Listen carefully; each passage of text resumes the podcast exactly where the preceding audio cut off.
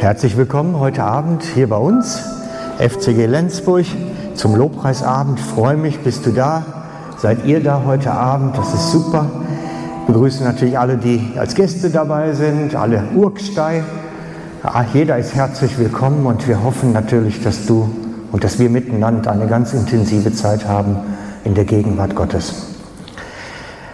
Das ist mein Wunsch, Gegenwart Gottes.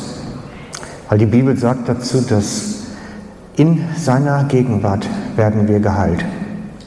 Das heißt, wenn wir in seiner Nähe sind, in, in dem sind, wo er sein Kraftfeld hat, sein Magnetfeld hat, sage ich mal dazu ganz salopp, wenn wir da sind, da werden wir geheilt. Da wird unser Leben verändert. Und darum wünsche ich mir Gottes Gegenwart heute Morgen, heute Abend hier heute Abend hier bei uns so ganz direkt spürbar, fühlbar, dass du nachher nach Hause gehst und sagst, ich habe es gefühlt. Es war nicht nur eine Idee, sondern es ist etwas, was mich berührt hat. Das würde ich mir für jeden von uns wünschen. Als ich in der Vorbereitung für den Abend war, hat Gott mir etwas aufs Herz gelegt. Und ich glaube, ich fange da am besten mit an, weil das könnte euch ermutigen oder bestürzen oder was auch immer. Gott hat mir aufs Herz gelegt, doch mal euch zu sagen, ihr sollt beim Beten nicht plappern wie die Heiden. Das ist ein Vers, der ist von Luther so übersetzt worden, der ist nicht in allen Übersetzungen gleichermaßen. Luther übersetzt, äh, wir sollen beim Beten nicht plappern wie die Heiden. Er meint damit viele Worte verwenden möglichst viel Worte verwenden beim Beten. Und dann erklärt er weiter, wir sollen nicht plappern wie die Heiden, die Gott nicht kennen.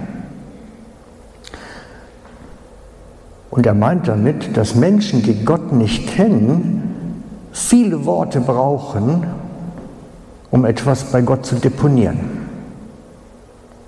Und dann kommt seine Erklärung hinterher, denn Gott weiß doch schon längst, was du brauchst.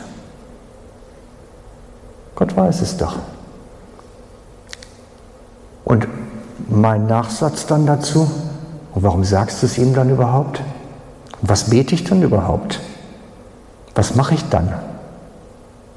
Ganz spannende Geschichte. Ich lese es mal vor, so wie es da steht. Und wenn ihr betet, sollt ihr nicht viel plappern wie die Menschen, die Gott nicht kennen denn sie meinen, sie werden erhört, wenn sie viele Worte machen. Darum sollt ihr ihnen nicht gleichen, denn euer Vater weiß, was ihr braucht, bevor ihr bittet. Also, für was beten wir dann überhaupt? Dann könnte man das Gebetsleben doch, wie wir es meistens pflegen, eigentlich abschaffen. Macht doch gar keinen Sinn. Aber nein, vielleicht doch nicht. Denn wir wissen aus der Schrift, dass Gott schon möchte, dass wir bei ihm sind. Und dass er schon möchte, dass wir mit ihm zusammen sind. Und er weiß, was wir brauchen. Und er hat schon längst eine Lösung. Also jetzt mal machen wir praktisch. Überleg dir mal gerade in Gedanken irgendwas, wofür du wirklich betest. Was dir wirklich auf dem Herzen liegt, so richtig schwer, wo du sagst, da brauche ich jetzt einen Durchbruch. Und klapper, klapper, klapper. Überleg mal, vielleicht fällt dir gerade was ein, spontan. Irgendeine Berufssituation, eine Familiensituation, was Gesundheitliches, Wirtschaftliches. Überleg mal. Haben wir alle was vor Augen, wo wir sagen, das ist es jetzt? Gut. Dann könntest du natürlich sagen, das sage ich jetzt Gott 200 Mal am Tag. Und das ist genau das, was Jesus sagt. Macht keinen Sinn. Gott weiß es doch schon längst. Der hat sich auch schon längst was dazu überlegt. Mit Sicherheit. Ich habe mich mit der Frage recht rumgetrieben vor einiger Zeit und habe mich gefragt, was beten wir überhaupt? Was ist Gebetsleben überhaupt? Und habe dann etwas Experimentelles in meinem eigenen Gebetsleben gemacht. Ich habe jedes Mal, wenn eine Situation war, was ich nicht gesundheitlich, beruflich, sonst wie, habe ich einfach nur gebetet, Heiliger Geist, komm jetzt in diese Sache hinein und tu du dein Werk. Und ich deponiere es jetzt bei dir, weil ich krieg's nicht hin. Mach du. Und bin dann wieder einen Schritt zurückgetreten habe gesagt, es ist in des Herrn Hand jetzt erledigt. Glaubt mir, das ist wichtig. Es hat funktioniert. Nicht, der, nicht die Formulierung jetzt, sondern dieses wirklich im Vertrauen Gott bitten, in die Situation zu rufen und dann sagen, okay, es ist jetzt bei dir und ich lasse es jetzt da. Und ich sorge mich auch nicht mehr, denn jetzt kommt es so, wie du es willst. Das fordert Glauben. Das fordert unseren Glauben. Aber da können wir wachsen, glaubt mir. Da ist der Schlüssel drin.